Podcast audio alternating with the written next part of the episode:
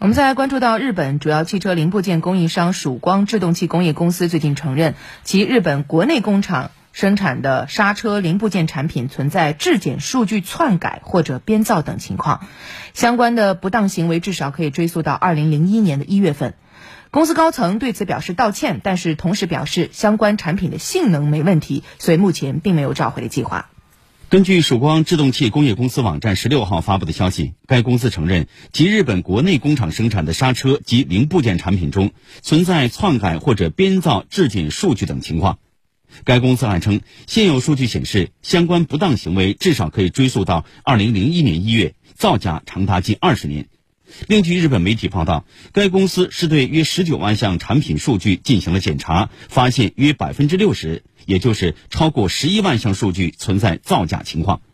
该公司高层对此表示道歉，但同时表示，对相关产品重新检查后，认为产品性能没有问题，目前没有召回的计划。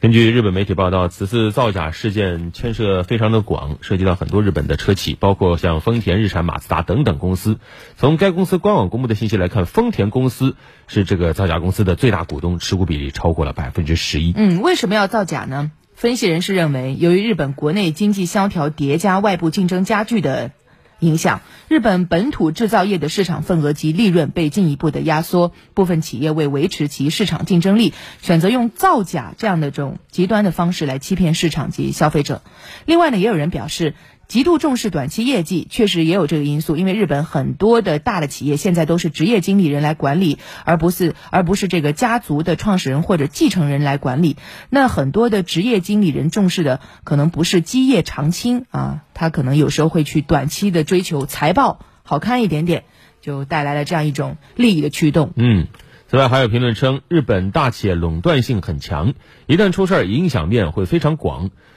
所以，即便出现问题，有时候也很难刹住车。问题呢，就只能像滚雪球一样越积越大，直到最后一发不可收拾。有关这个事件的后续进展，我们也将会持续跟进关注。